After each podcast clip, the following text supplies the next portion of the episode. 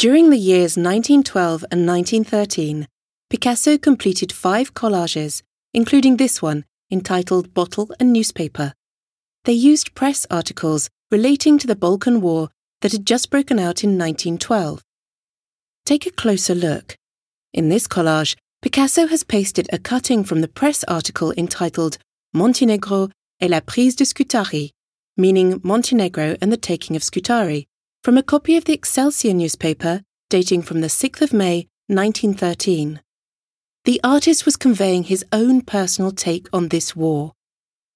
When he was questioned about this edition years later, this is what he said Of course, I did it on purpose, because it was a major event and involved 100,000 people.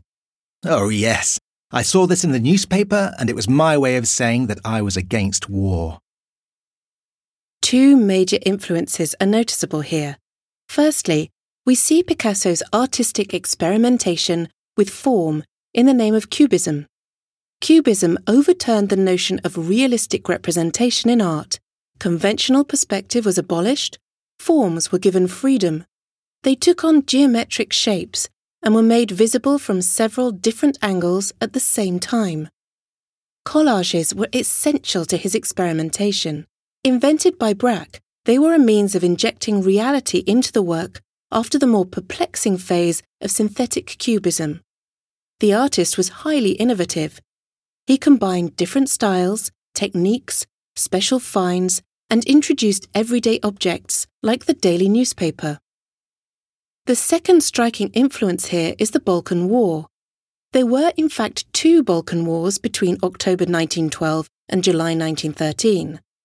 Initially, it saw Serbia, Bulgaria, Greece, and Montenegro fighting against the Ottoman Empire. The nations rose up to free themselves from Turkish reign. Then, in the second phase, it became a territorial war with Bulgaria fighting against Greece and Serbia. This event was widely covered by the press.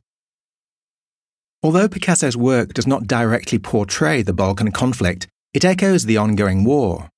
The reality of this war is directly conveyed by the newspaper articles.